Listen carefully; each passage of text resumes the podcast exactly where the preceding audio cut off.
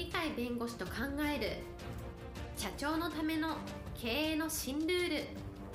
この番組では企業が選ぶ弁護士ランキングで税務部門1位に輝き70冊以上の本を出版し多くの経営者を支えてきた鳥飼重勝が社長経営者独立希望者起業家のための経営の新ルールについてお伝えしていきます。それでは今回の番組をお楽しみください。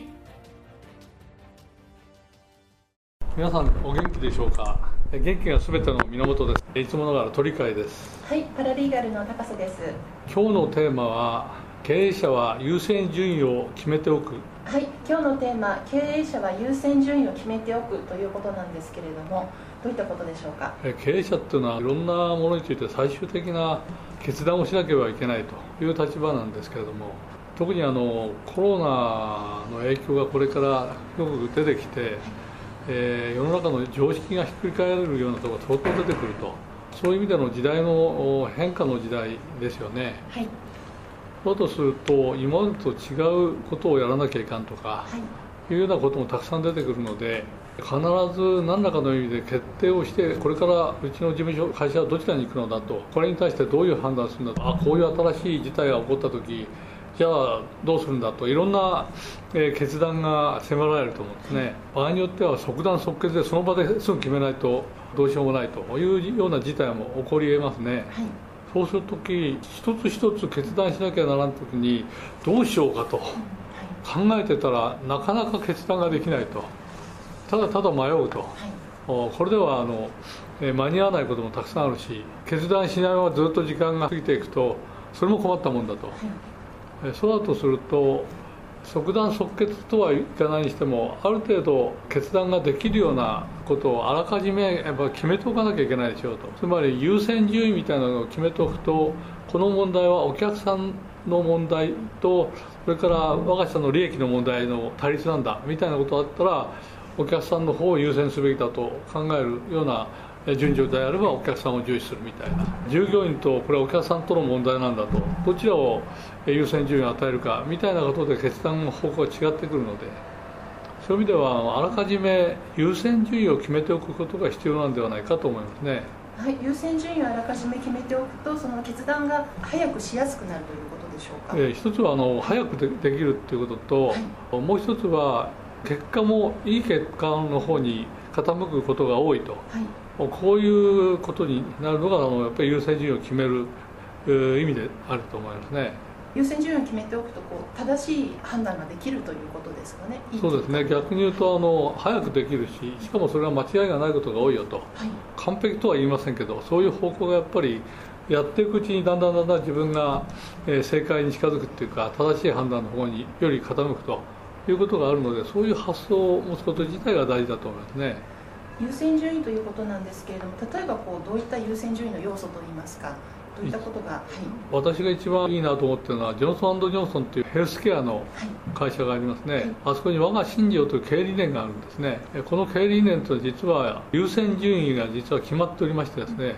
我が社はどういう人たちどういう層を優先順位高い低いにするかというこういう優先順位を決めてるんですよ、はいどういう決め方かというと具体的に言うと第一順位はあのお客様。第二順位はあの、まあ、従業員ですね。第三順位が地域社会って今だともう世界相手に商売してますから全世界の共同社会みたいなそういう地域社会という。最後に実は株主とこういう優先順位になってるんですね。株主に優先順位が一番最後っていうことは